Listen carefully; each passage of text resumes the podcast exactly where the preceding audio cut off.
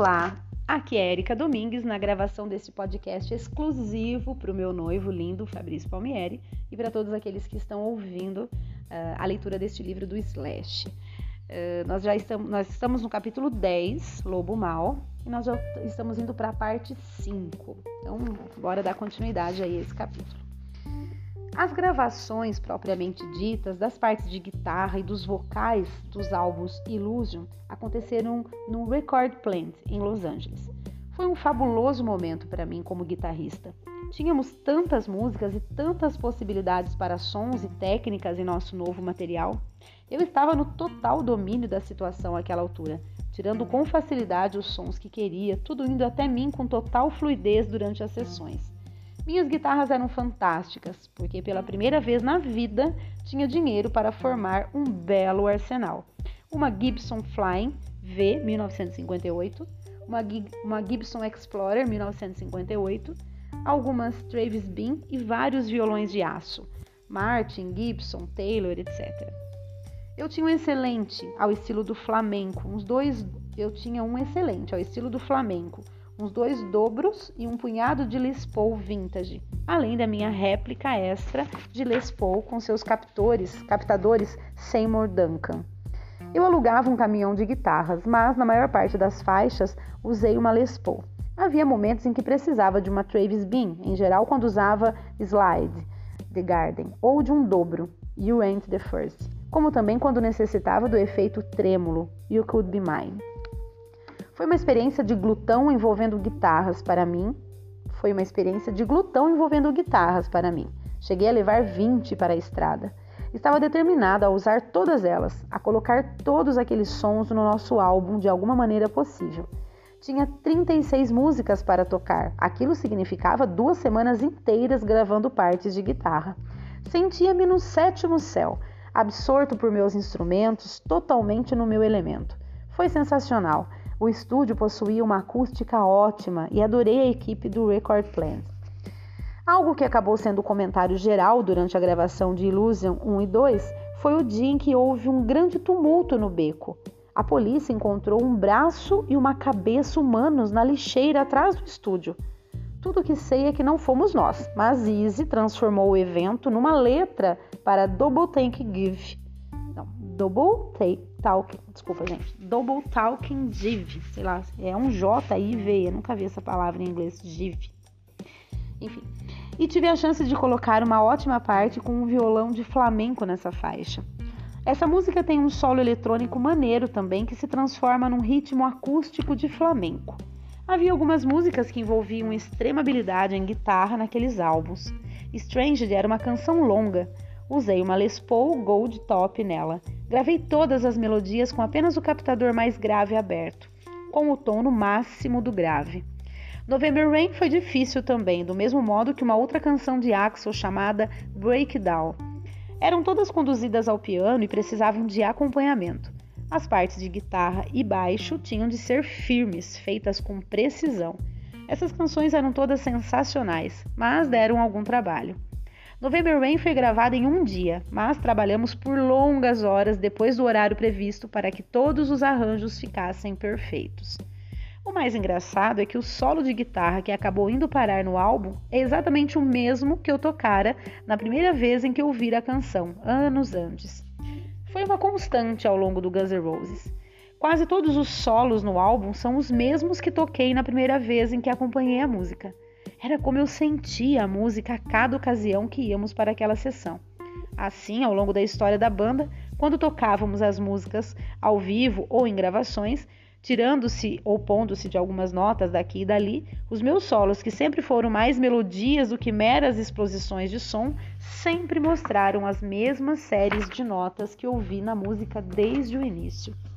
O resultado final foi um senso de familiaridade que eu apreciava quando tocávamos aquelas músicas e íamos às sessões. De qualquer modo, Breaking Down ficou bastante complicada quanto a colocarmos todas as partes de bateria e guitarra de forma correta, assim como as variações intrincadas de piano. É uma canção complexa e, por mais que soe como se tivéssemos feito a maior farra durante a gravação, ficávamos concentradíssimos quando o assunto era trabalho. Essa canção foi especialmente difícil para Matt, que se perdeu algumas vezes tentando deixar a parte de bateria perfeita. Como falei, gravamos uma música por dia, mas alguns dias eram mais longos do que outros. Tínhamos canções intrincadas, complexas, e acho que apenas o Metallica estava fazendo algo semelhante ao que nós fazíamos. Eles se concentraram seriamente em mudanças de métrica, e isso tudo em The Black Album. Não sei qual era o processo deles, mas nós juntávamos a estrutura de nosso trabalho e depois apenas tocávamos de improviso em cima dela. Se cometêssemos um erro ou fizéssemos uma sessão calamitosa, voltávamos ao início e refazíamos tudo. E costumávamos montar tudo bem depressa. Todos na banda estavam bastante focados àquela altura, mas ninguém queria trabalhar por tempo demais em uma só coisa. Passamos alguns dias cuidando dos arranjos, porém, quando chegou o momento de gravarmos, Tocávamos uma vez e a luz vermelha acendia. Já era fato que haveria algumas partes de guitarra e alguns vocais a acrescentar mais tarde. Mas quando se tratava das faixas básicas de guitarra, baixo e bateria, todas aquelas primeiras gravações tinham de ser perfeitas. Ninguém queria passar pelo constrangimento de ter de repetir e repetir a sua parte, enquanto os demais da banda aguardassem até ficar bom. É o que acontece quando se tem bons músicos, química forte exatamente as pessoas certas numa banda da pesada. O Guns tomou conta do Record Plan. Foi muita folga, mas tínhamos uma porção de trabalho a fazer e nos divertimos muito, muito mesmo, sendo o Guns N' Roses outra vez. Eu gravava minhas partes de guitarra num estúdio e Axel convertia o outro estúdio mais ou menos num apartamento, porque decidiu que produziria mais se morasse lá. Levou junto seu equipamento de ensaio, como também uma cama e sofás. Aquilo tornou-se uma sala de descanso luxuosa, onde ele e sua comitiva poderiam ficar confortáveis. Tínhamos, tínhamos, tínhamos uma porção de gente circulando pelo Record Plane naqueles dias. Na minha opinião, nada daquilo contribuiria para que fizéssemos nosso trabalho mais depressa. Assim mesmo, enquanto gravávamos os álbuns Illusion, tivemos um panorama bastante boêmio ao estilo da década de 1960 naquele estúdio. A combinação de nossos amigos, músicos e não músicos, além de todas as outras pessoas que conhecíamos, criou um pano de fundo inigualável. A qualquer noite eu poderia estar tocando guitarra num estúdio, Axel gravando os vocais no outro, enquanto um grupo de figuras interessantes estivesse andando por ali, participando de um jeito ou de outro. Shannon Hoon, do Blind Melon, aparecia sempre, porque era um velho amigo de Axel de Indiana. Fez os backing vocals de Don't Cry, o que deixou a canção ainda mais tocante. A maior mudança na banda, além da substituição de Steven por Matt, foi a presença dominante de teclados e sintetizadores. Axel introduzira um efeito de sintetizador em Paradise City, nos tempos de Apetite. Foi o começo, suponho, e me opus a isso também. Como, como mencionei nos álbuns Illusion, Axel insistiu num piano de cauda e na presença de sintetizadores. Após termos gravado as faixas básicas e de eu ter concluído as minhas partes de guitarra, chegou a vez de Axel incluir seus vocais e ele passou um bocado de tempo acrescentando partes de sintetizadores.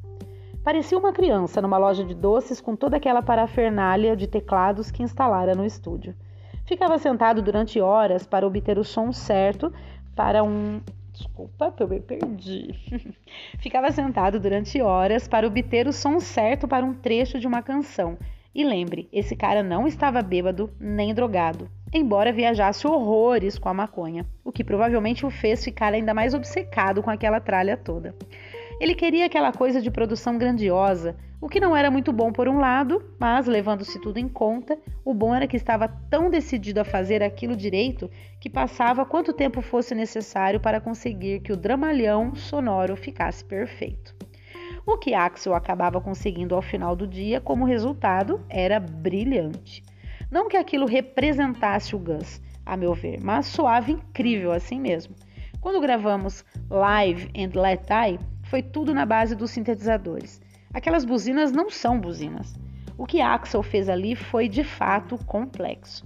Passou horas incluindo todo aquele lance, obtendo as nuances exatas e tenho de lhe conceder o mérito por isso. Ele fez o mesmo em November Rain com aqueles arranjos de cordas, são todos dos sintetizadores. Já ouvi canções com cordas de verdade que soam menos autênticas. Só duas vezes chamamos músicos de fora para aqueles dois discos. Os cantores de gospel em Knocking Heaven's Door e a gaita em Bad Obsession. Obsess... Eita, Obsession. É... Obsessão mais. Enfim. O único outro jeito. Eita. O único outro efeito que não foi produzido por sintetizador foi o desfibrilador bem no início de coma. Sim, isso foi real. Depois que terminei de gravar minhas faixas de guitarra, desocupei o estúdio B e Axel tomou conta dele, transformando o Record Plant inteiro num complexo onde seus amigos podiam socializar, enquanto ele passava algumas semanas terminando seus vocais e acrescentando os sintetizadores já mencionados. O restante de nós não ficou contente com isso, porque diariamente o lugar todo nos custava um bocado de dinheiro. Não teria havido tanto problema se houvesse atividade o dia inteiro, mas nenhum de nós via nada sendo feito numa base consistente. No final, Axel terminou seu trabalho, mas puta que pariu, aqueles dois álbuns custaram uma fortuna para serem feitos. E só estou falando em termos de tempo de estúdio. Foi nessa época que Axel começou a ficar obcecado pelos detalhes de tudo que se relacionasse ao Guns N' Roses, começando pela divisão dos direitos autorais das canções Illusion 1 e 2. Os dias de os integrantes da banda receberem 20% cada já, era, já eram, fazia tempo, porque havia muitos compositores externos dessa vez, sobretudo das velhas canções já existentes antes do Guns, que estavam agora na equação, como por exemplo Black of Beach, também tínhamos de considerar Metz, que não era bem um integrante legítimo. Ele não estivera presente durante a composição das canções, embora tenha tocado todas elas. No final, por causa de colaboradores como Paul Hugg, Wes Arkin e Del James, Axel insistiu em divisões que eram algo como 22,75% ou 32,2% por canção para nós, integrantes originais. Tudo era, tudo era matematicamente dividido de acordo com quem escrever o que. Um sistema que facilitava no que se referia a nunca termos nada pelo que brigar, mas, ao mesmo tempo, era algo que se pensar e complicava. Era algo em que se pensar e complicava as coisas até um grau corporativo. As canções nas quais trabalhamos em Chicago também representaram um problema, porque aqueles meses foram muito desordenados e durante a maior parte do tempo Axel nem sequer esteve lá. Assim, as divisões que definiu para canções como Garden of Eden, Don't, Don't Damn Me e Get in the Ring foram totalmente arbitrárias. Duff e eu as compusemos instrumentalmente quando Axel não estava nem na mesma sala. Houve músicas conduzidas por piano com partes complexas de guitarra que tive de escrever e arranjar, e pelas quais nem sequer recebi crédito pela autoria. Aconteceu o mesmo com November Rain e Stranged, para ser específico. Isso me preocupou, para dizer o mínimo, mas decidi fazer vista grossa. Quando chegou o momento de mixar o álbum, tivemos de tomar uma decisão. Thompson e Barbiero, que haviam feito a mixagem de Apetite, não era mais uma equipe.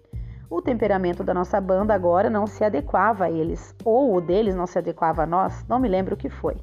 Decidimos contratar Bob Clearmountain, um profissional cuja trajetória falava por si mesma. Ele fizera mixagem para todos, desde os Kinks até Bowie, Bowie desde os Stones até Springsteen. Tínhamos uma porção de material pronto para Bob começar a trabalhar, enquanto Axel continuava se dedicando ao que ainda não fora concluído.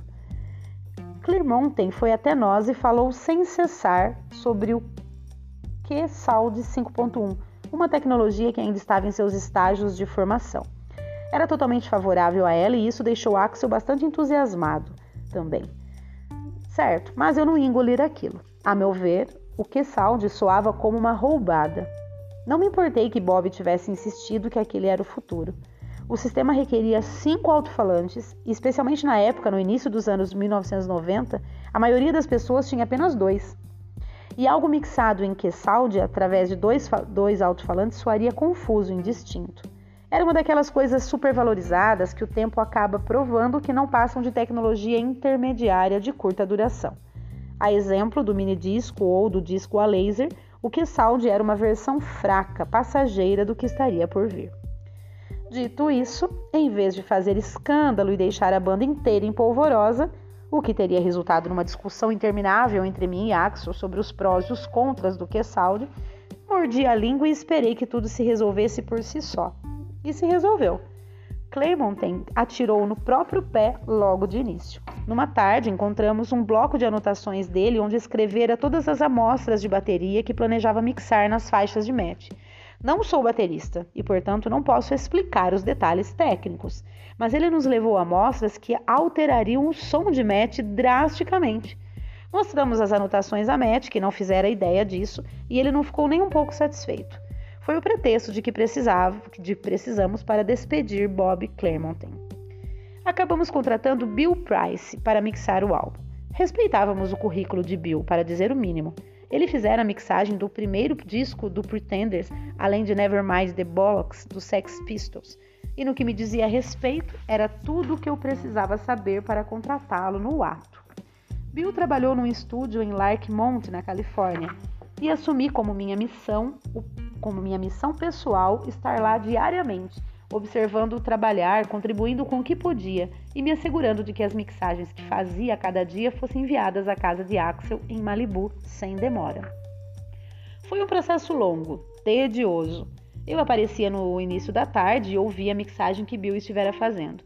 Uma vez que ela chegava a um ponto com o grau eu, com o qual eu ficava contente, uma vez que ela chegava a um ponto com o qual eu ficava contente, nós a gravávamos numa fita e enviávamos para Axel.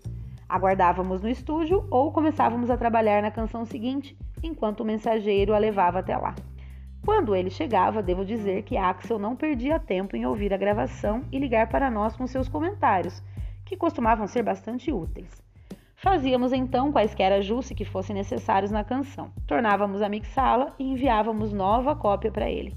E foi assim, música por música. Pareceu levar uma eternidade para que ficassem todas certas mas valeu a pena.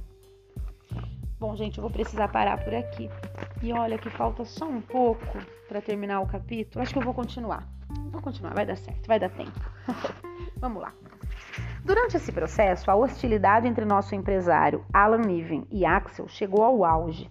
O restante de nós tentar abrandá-lo quanto pôde, mas os problemas de Axel com Alan tinham se arrastado durante anos. Desde o momento em que ele descobriu que Alan também era empresário, produtor e coautor do Great White. Então, deixa eu ler de novo que eu não entendi bulhufa, gente. Vamos lá. Uh, durante esse processo, a hostilidade entre o nosso empresário Alan Niven e o Axel chegou ao auge. O restante de nós tentaram abrandá-lo quanto pôde, mas os problemas de Axel com Alan tinham se arrastado durante anos. Desde o momento em que ele descobriu que Alan também era empresário, produtor e coautor do Great White. Quer dizer, começou a piorar quando ele descobriu isso tudo, né? Também, também havia o fato de que Alan tinha uma opinião firme em relação a, a uma porção de coisas e nem sempre Axel concordava com seu ponto de vista. Assim, às vezes, Axel sentia-se como se estivesse sendo obrigado a fazer o que não queria. Axel achava que Alan deixara seu ego inflar, que passara de um Michael McLaren a um Peter Grant. E de fato, o ego de Alan era tão grande quanto o nosso. Sempre gostei de Alan, porém, até que um incidente me fez virar contra ele. Certa noite, quando minha namorada Reni e eu estávamos em sua casa com ele e a esposa Camila, Alan disse algo totalmente impróprio para Reni. Não lembro direito o que, mas foi constrangedor o bastante para que nos retirássemos de imediato. Nunca esqueci o incidente, não vou revelá-lo aqui. Assim, por mais que eu gostasse de Alan pelo que fizera para nos ajudar, não protestei muito quando Axel agiu para dispensá-lo. Eu sabia que iria acontecer, mas não que aquela fosse a gota d'água. Olhando para trás, acho que aquela mudança foi o momento, a pausa no auge do sucesso da banda e o início de sua derrocada. Ao mesmo tempo, previ a vinda de Doug, ele criara um lugar para si no círculo de Axel. E uma vez que Axel deixou seus sentimentos em relação a Alan bem claros, não creio que tenha sido coincidência que Doug estivesse bem ali para assumir as rédeas. Ele estivera galgando os degraus estrategicamente desde o início. Era como um predador numa emboscada. Embora, no final das contas, ninguém tenha sido mais responsável pela dissolução do Guns N' Roses do que o próprio Guns N' Roses, Doug Goldstein foi um catalisador. Suas técnicas para dividir e conquistar foram um instrumento para a chegada do nosso fim. Se você comparar a história da dissolução de grandes bandas de rock, com frequência descobrirá que a maioria despediu o empresário original a caminho de escolher os louros da vitória. E quando o fez, tudo se fudeu. Estou um tanto puto da vida que tenhamos seguido essa tradição.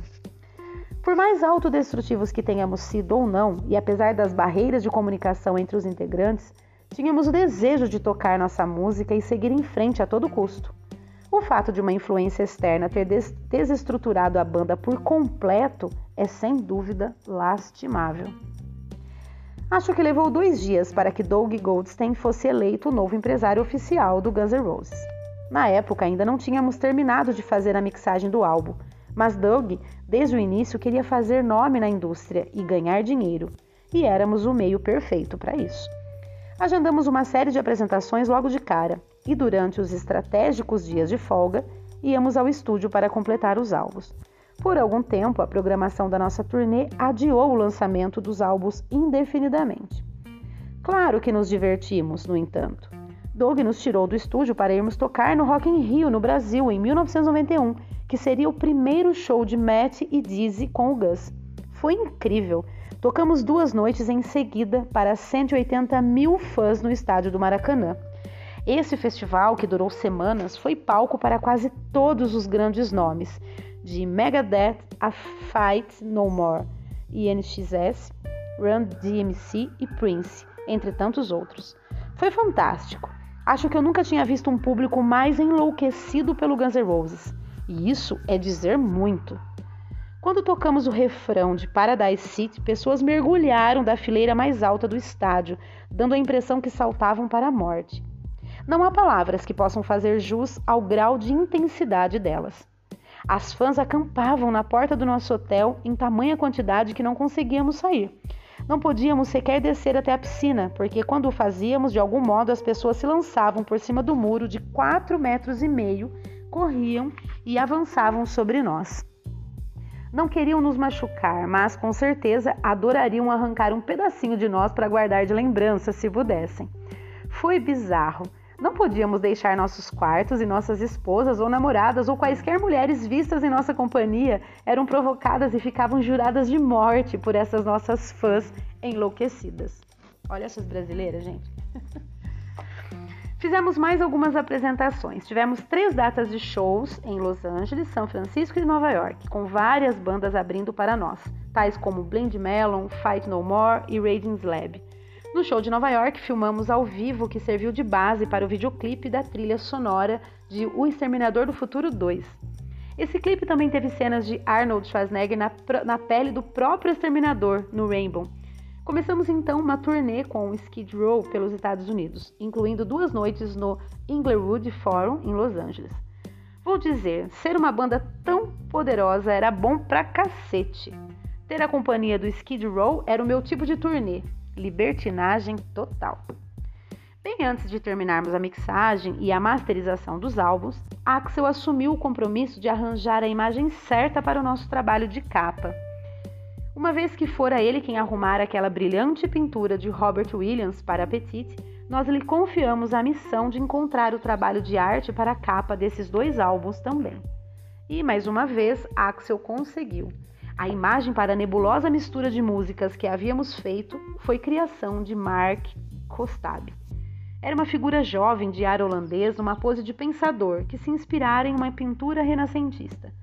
Axel quis muito que essa ilustração fosse a das duas capas desses álbuns. No final ficamos com uma em vermelho, outra em azul, e o restante de nós acabou concordando. Isso tornou o conceito de dois álbuns mais claro.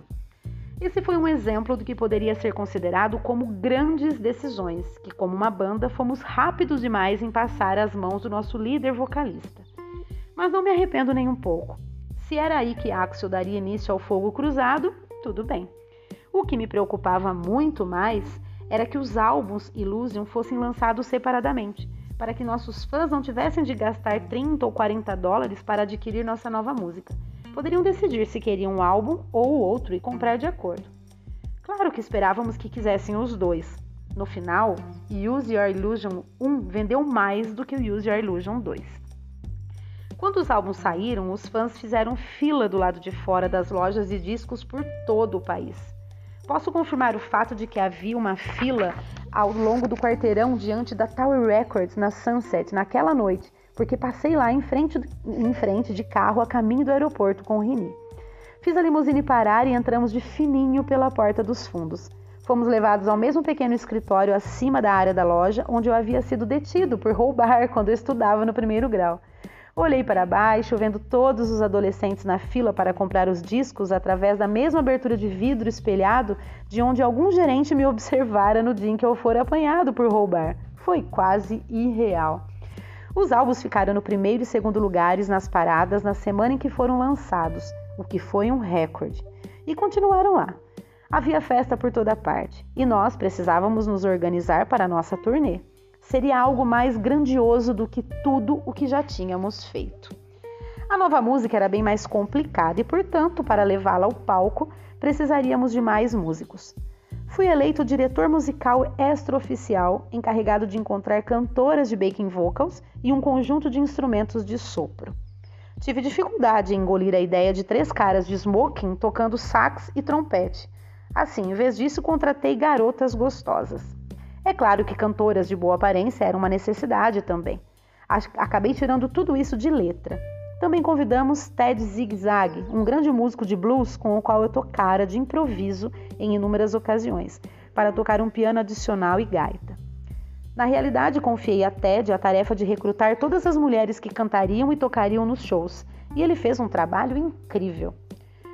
Enquanto nos preparávamos para partir de novo, tive de fazer uma porção de coisas relacionadas ao design do palco também.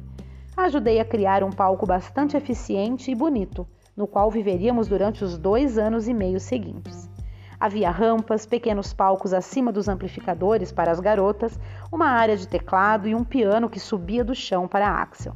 Também tínhamos um maneiro chão reticulado e vazado, de modo que as luzes brilhavam através dele. Pusemos mãos à obra e em todo o desenvolvimento daquele palco fantástico com que acabamos ficando. Tínhamos o logotipo do Guns N' Roses no piso, o que também era legal. Era totalmente incrível para nós ter o dinheiro e a demanda de público para criar nosso instrumento máximo de performance. Era um sonho se realizando. Mas, ao nos prepararmos para a nossa mega turnê, a última coisa na nossa cabeça era que devíamos tomar cuidado com o que desejávamos. Uau! Acabou o capítulo, gente. Então, olha só. Vamos ver se eu consegui ter a mesma, se vocês tiverem a mesma percepção que eu. Então, ele trouxe pra gente nesse capítulo, principalmente nesse final do capítulo, é, o quão meteórico, meteórico não, porque não foi tão, tão rápido assim, mas assim, o quão importante foi essa chegada ao topo, né, do Guns N' Roses. Eu entendo que agora esses dois shows, os dois é, discos, né, e a, e a mega turnê desses discos, do Illusion tenha sido realmente o topo do topo. Só que depois houve um declínio, pelo que ele está colocando aqui pra gente, né? E o que a gente também sabe a respeito da banda, que teve depois se dissolveu e só depois que voltou e tudo mais. Mas enfim, olha só que interessante, né? Quando tava ali, de repente, nossa, naquela subida desenfreada e totalmente é, com, né, com tantos fãs, com tudo que tudo de maravilhoso que cada música, que todo músico espera, né? Um dia chegar nesse topo de, de, de sucesso e tudo mais. É, vem aí né, a, a, contrapartida disso. Mas enfim, vamos deixar para o próximo capítulo, que é o capítulo 11, e que tem o título Escolha a Sua Ilusão. Olha só, só para vocês já ficarem imaginando aí o que, o que ainda tem por vir. Então, um grande abraço, um grande beijo e até o próximo áudio.